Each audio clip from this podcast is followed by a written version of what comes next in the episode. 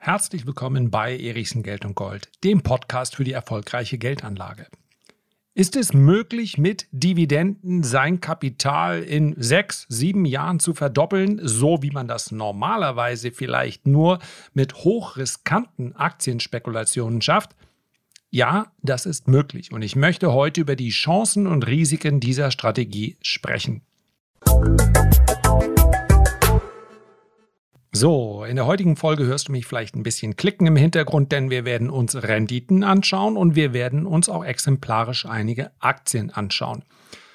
Es geht also um die Frage, ob ich nicht auch mit Dividenden, also nicht mit irgendwelchen wilden Strategien an der Börse, kaufen, verkaufen, sondern mit Dividenden mein Kapital verdoppeln kann und das Ganze gerne in einem überschaubaren Zeitraum von sechs Jahren. Das ist möglich. Und warum habe ich mir genau diesen Zeitraum von sechs Jahren rausgesucht?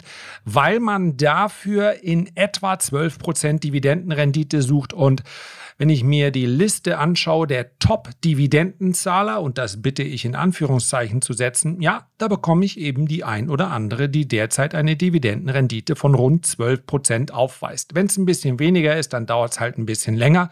Es gibt aber sogar einige, die hier in der Liste auftauchen, sprechen wir gleich ganz konkret drüber, die sogar mehr als 12 Prozent Dividendenrendite versprechen. 12 Prozent legen wir also 5000 Euro an, erhalten 12 Prozent jährlich, dann haben wir nach sechs Jahren rund ja, 9.870 Euro. Fehlt noch ein bisschen was zur Verdopplung, aber wäre ja dennoch ganz nett. Damit das gelingt, muss ich selbstverständlich die Dividenden reinvestieren. Und einen wichtigen Punkt lasse ich hier auch mal außen vor.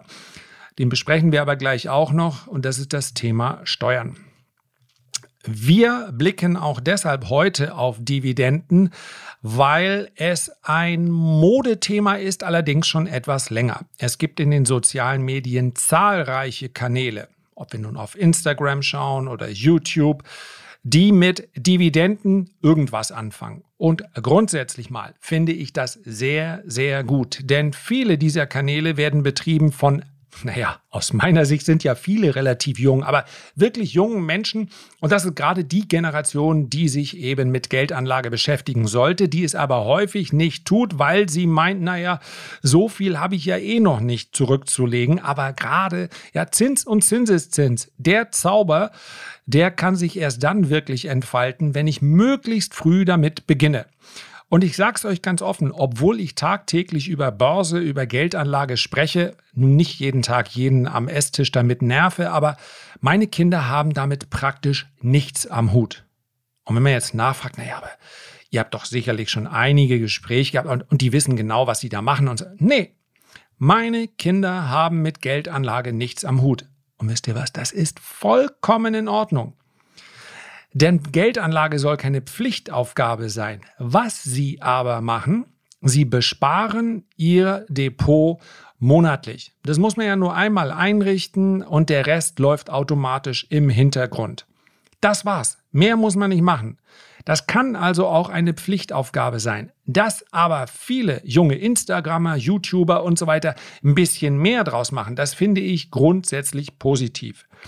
Aber dass ausgerechnet Dividenden hier im Mittelpunkt stehen, hat natürlich damit zu tun, dass man vielleicht auch den einen oder anderen anspricht, der sonst mit Aktien nicht so viel zu tun hätte, weil Dividenden Sicherheit suggerieren.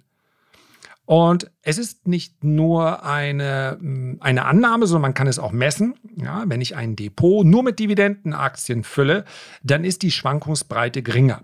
Insofern ist das dem Deutschen, ja, das, so diese Verallgemeinerungen sind furchtbar, aber ihr wisst, was ich meine. Wir sind nun mal ein sehr sicherheitsliebendes Volk. Das ist ihm sehr viel lieber immer noch. Ist immer noch nicht so schön wie ein Bausparvertrag oder eine Kapitallebensversicherung, wo sich einfach gar nichts verändert. Auch nicht in Richtung Rendite, aber macht ja nichts immerhin. Und Nochmal, es mag Einzelfälle geben, wo man äh, eine Lebensversicherung durchaus gebrauchen kann, insbesondere eine Risikolebensversicherung, über die spreche ich ja überhaupt nicht. Also, Darum soll es heute gar nicht gehen. Aber Dividenden sind natürlich deshalb so beliebt, weil sie Sicherheit suggerieren. Und deswegen möchte ich heute über Dividenden sprechen, denn Dividenden gehören natürlich zum langfristigen Vermögensaufbau ganz, ganz wesentlich dazu. Ein ganz wichtiger Bestandteil, aber sie sind eben nicht alles.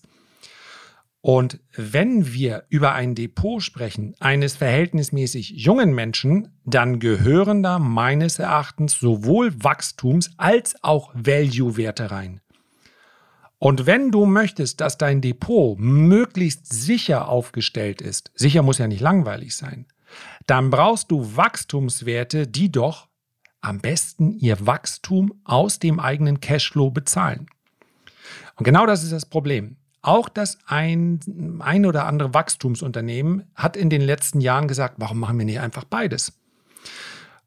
häufig auch unter dem Druck von einigen großen Investoren, die in der nächsten Woche bei einer Folge nochmal eine Rolle spielen werden. Äh, da wird es nämlich um die Frage gehen, wenn ich nur eine einzige Aktie kaufen dürfte. Ich glaube, das ist für viele ganz spannend. Zumindest habe ich die Frage schon sehr häufig gestellt bekommen. Wenn du nur eine einzige Aktie kaufen dürftest und in der nächsten Woche beantworte ich sie. Und ja, das führt natürlich darauf hin, dass ich, komm, alle 50 Folgen darf ich mal mittendrin darum bitten, Falls euch das hier gefällt, und ich werde mir weiterhin alle Mühe geben, dann bitte abonniert den Kanal. Und wenn ihr mögt, dann hinterlasst am Ende auch nochmal ein, ein Kommentar oder ein Feedback. Über das Abo freue ich mich auch schon und äh, sowieso freue ich mich über die, das wahnsinnig nette Feedback, aber ich habe es jetzt einfach mal eingebaut. So. Also, wenn wir uns, ähm, wenn wir über Dividenden sprechen, und wir sprechen darüber, über die Aktienauswahl. Dann ist natürlich ganz entscheidend, dass ich Wachstumsunternehmen mit reinnehmen kann, die wenigsten reinrassigen Wachstumsunternehmen aber dann gleichzeitig eine Dividende zahlen, es sei denn, sie werden von diesen Activist-Investoren dazu gezwungen. Vom Markt könnte man auch sagen, vom Markt dazu gedrängt. Und was passiert dann, wenn ein Wachstumsunternehmen Warum heißt das so? Weil es wächst, weil es expandiert. Was braucht man für Wachstum und Expansion? Kapital.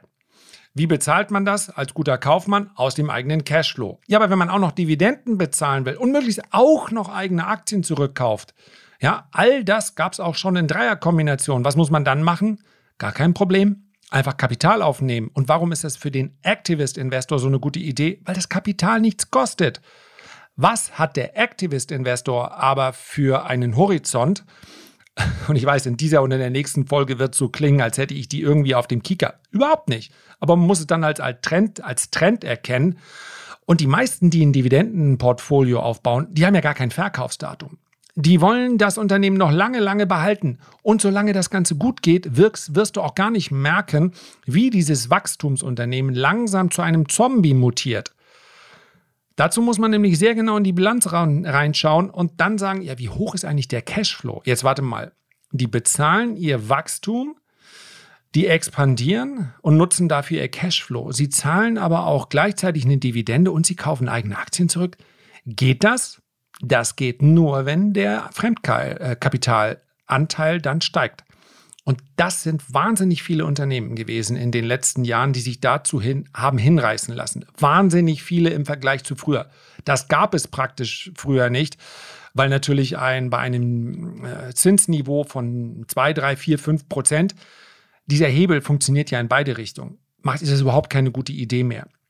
Und das sind genau dann diese Zombie-Unternehmen. Und ich denke, ich habe da ein kerngesundes Unternehmen. Und das organische Geschäft mag auch gesund sein, aber die Unternehmenspolitik ist dann kurzfristig. Das heißt also, Dividenden sind heute kein Garant mehr für ein defensives, sicheres Geschäft. Wenn ich mir ein Portfolio bastele aus Dividendenwerten, die allesamt eine gute Qualität haben, dann ist das in Ordnung und das mag ab einem gewissen Alter, wenn ich also vielleicht aus dem, wie heißt es so schön, aus dem aktiven Dienst ausscheide ja, also ins Rentenalter komme, dann mag das auch durchaus sinnvoll sein. Weil ich vielleicht sage, ich möchte eben nicht mehr so viele Schwankungen. Für mich ist nicht mehr die maximale Rendite entscheidend, sondern ich möchte Sicherheit. Und mit Top-Dividendenzahlern kann man das auch heute noch haben. Die Rendite ist aber dann nicht mehr die maximale. Diese Studien sind eindeutig. Und ich frage mich gerade bei jungen Menschen, warum sollte ich denn jetzt auf Rendite verzichten? Denn wenn ich jetzt auf Rendite verzichte, dann habe ich diesen Zinseszinseffekt natürlich schwächer. Nochmal, das ist wichtig und das ist keine These, sondern das ist eine Tatsache. Ein Dividendenportfolio mit Top-Dividendenaktien, wir werden gleich noch darüber sprechen, was nicht top ist, kann mir heute eine maximale Dividendenrendite von rund 3% liefern. Rund 3%. Das sind schon wirklich gute Unternehmen. Wenn ich sage, ich möchte wirklich nur AAA, komme ich eher auf eine Dividendenrendite von 2,5%. Das kann ich haben. Dann wird aber eben die Durchschnittsrendite auch nicht besonders hoch sein. Immer noch viel, viel besser die Idee. Wir sprechen hier über Substanz, die langsam weiter wächst. Viel, viel besser als ein Festgeldkonto oder sonst irgendwie. Also immer noch gut. Und diese Unternehmen wachsen je nach Marktstimmung ähm, natürlich auch mit der Zeit. Das heißt also, selbst bei Top-Unternehmen gesteht der Markt natürlich dann diesen Unternehmen auch noch gewisse Kursgewinne zu. Das heißt also, die Durchschnittsrendite mag in Richtung dessen gehen, was ich vom Gesamtmarkt sonst auch bekomme. So 6%, 7%. Mit dem Vorteil, dass ich bei diesen Top-Dividendenaktien dann auch wirklich eine gute Auswahl habe. Es gibt im Übrigen da auch ganz ordentliche ETFs, aber langfristig, ganz langfristig, das ist Geschmackssache, habe ich dann lieber Anteile von einem Unternehmen im Depot als von einem ETF. Aber wer jetzt sagt, hä, wovon redest du denn? Das ist ja nun wirklich Quatsch. Ich kann mir doch ein Dividend, ich habe so gute Dividendenaktien in meinem Depot und die zahlen mir 8, 9 Prozent Dividende. Das hat mir doch der und der gezeigt. Ich habe es doch gezeigt, sein Musterportfolio. Wie lange läuft dieses Musterportfolio? Was glaubst du denn, wie deppert der Markt wäre, wenn er sagt, er gibt dir sichere Renditen von 8 oder 9 Prozent? Ja, glauben wir denn, und ich nehme mich mal jetzt mit rein gerne, damit es nicht so, äh, nicht so vorwurfsvoll klingt, ja, glauben wir denn wirklich, wir sind schlauer als der Markt? Überleg doch mal, mit welch einem Hebel du in den Markt reingehen könntest, als ein Hedgefonds beispielsweise, wenn 8 oder 9 Prozent nahezu sicher wären.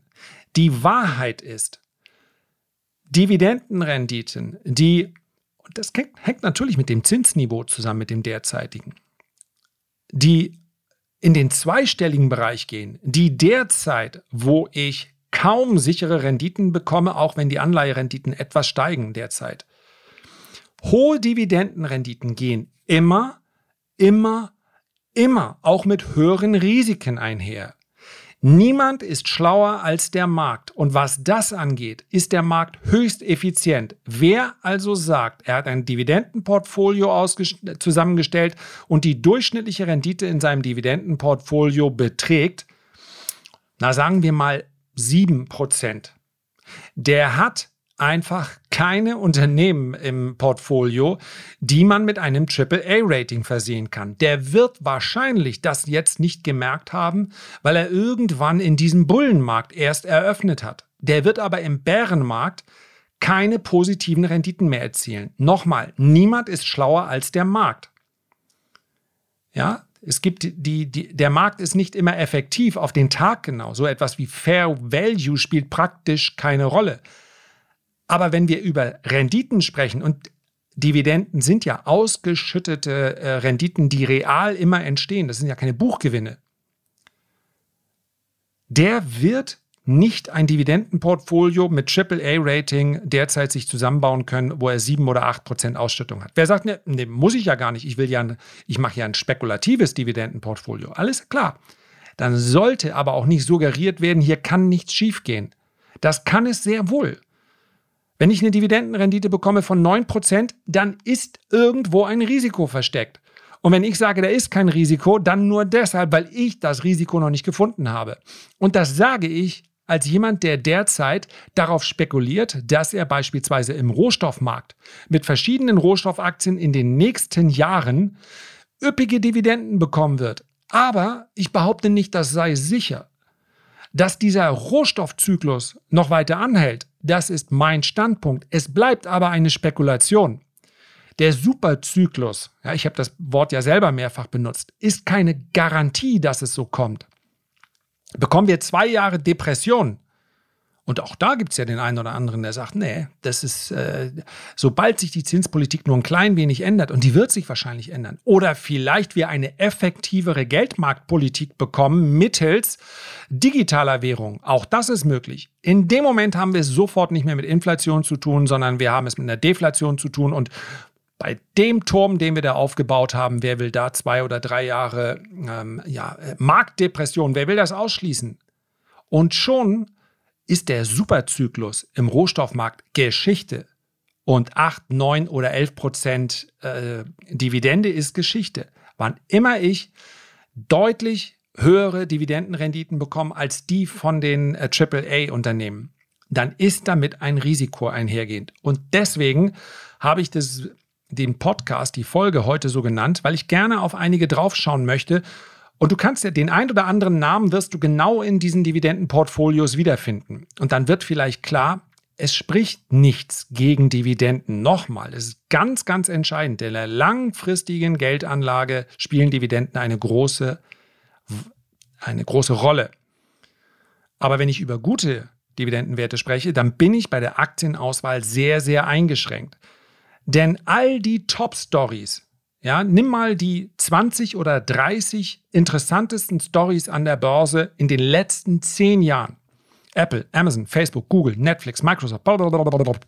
ja, zähl sie alle runter, alle 50, die dir einfallen. Keines dieser Unternehmen, zero, null, nada, niente, man, habe ja auch alle Aufzählungen drauf, hat in den ersten Jahren Dividende bezahlt.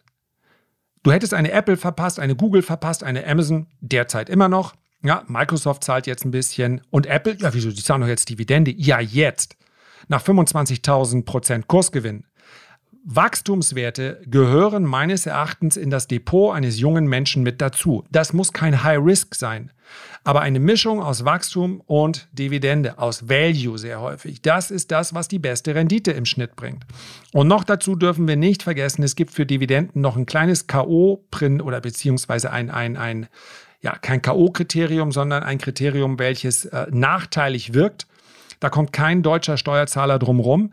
Jede Dividende wird sofort versteuert. Ja, die Abgeltungssteuer wird abgezogen. Je nachdem, ob ich in der Kirche bin oder nicht. Äh, irgendwas um äh, 26 Prozent rum. So. Wenn ich aber reinvestieren möchte, und das gehört zum Zinseszinseffekt dazu, dann bleiben also nur die verbleibenden 73 oder 74 Prozent für die Reinvestition. Und das macht sich äh, ganz schön bemerkbar. Das läppert. Ja. Bei einem Unternehmen, welches Aktien zurückkauft, auch das ist ja bei einigen die Strategie, ist das nicht so. Also Dividenden sind gut, aber es ist kein Allheilmittel. Und jetzt möchte ich auf die hohen Dividenden schauen. Und ich schaue jetzt nur mal auf drei Werte, von denen ich angenommen, die werden sich angenommen habe. Die werden sich vermutlich in dem einen oder anderen Dividendenportfolio wiederfinden. Zwei davon, da bin ich mir fast sicher, lese ich fast überall, weil es so verlockend ist. British American Tobacco. Ja, mal, lassen wir mal ganz kurz gucken nach der Dividendenrendite. Ich sortiere hier mal. Ich lasse jetzt mal die völlig Verrückten außen vor. Also in meiner, in meiner Liste hier, der höchste derzeit ist Guangzhou Properties Co. Guangzhou RF Properties. Okay, chinesischer Dividendenwert taucht hier auf, weil vermutlich die Dividende so hoch war, Dividendenrendite 21 Prozent, aber wir wissen, chinesischer Immobilienwert, vermutlich zahlt der die Dividende eben demnächst nicht mehr. Insofern ähm, lassen wir diese Sonderdinger jetzt mal raus. Aber eine British American Tobacco hat derzeit eine erwartete Dividendenrendite von 8,5 Prozent. Und ja, ich glaube, dass die die Dividende zahlen werden, keine Frage. Nur, wenn ich mir die Aktie anschaue, dann stelle ich fest, 2017 war die Aktie bei rund 5600 Pence und jetzt ist sie bei einem Tief von 2500 Pence. Das heißt also, jawohl, ich habe seit 2017 jährlich äh, Zwischendurch dürfte sie etwas niedriger gewesen sein, im letzten Jahr vielleicht auch etwas höher. Kommt nicht so drauf an. Nehmen wir mal an, dann habe ich jährlich meine 8% bekommen. Ich habe aber im gleichen Zeitraum mit British American Tobacco unter dem Strich rein gar nichts bekommen, weil ich 50% Kursverlust stehen habe. Ja, wenn ich jetzt natürlich nur in meiner ähm, in meiner Insta-Story zeige, wie viele Dividenden ich bekomme, dann sieht das ganz nett aus. Aber am Ende des Tages muss ich natürlich fragen, wie viel Substanz habe ich denn noch? Und meine ursprüngliche Substanz beträgt halt nur noch 50 Prozent dessen, was ich mal hatte. Das ist keine Verkaufsempfehlung für British American Tobacco. Ich bin schon lange in keiner Tabakaktie mehr investiert, trotz der verlockenden äh, Dividendenrenditen, weil siehe den Punkt, den ich heute mehrfach besprochen habe. Ich glaube nicht, dass ich cleverer bin als der Markt. Und dass ich diese Aktien in diesem Umfeld, wo alle Welt nach sicherer Rendite sucht, dennoch einfach nicht von ihren Tiefs lösen können, zeigt mir, dass es um die Tabakbranche einfach nicht so sonderlich gut bestellt ist. Nach wie vor nicht. Dass es immer wieder coole Stories gibt und ja und ein Turnaround und E-Zigarette. Sie haben es halt alle nicht hinbekommen. Ich guck mal ganz kurz, die sind jetzt nicht in den Top-Dingern drin, aber ähm, selbst eine Altria, immer mal wieder, das ist doch die Kaufgelegenheit. Und ja, Dividendenrendite dürfte um die 7% liegen, 2017 bei 75 Dollar, jetzt bei 46 Dollar. Unter dem Strich nichts gewesen. Keine ja, Spesen. Außer Spesen nichts gewesen. Wir schauen eine andere Aktie. Noch attraktiver wahrscheinlich, weil noch eine höhere Dividendenrendite, auch aus dem Tabakbereich. Wir nehmen gleich auch noch eine andere, keine Sorge. Aber immer wieder genannt, ich merke es ja daran, dass ich gefragt werde, Imperial Brands.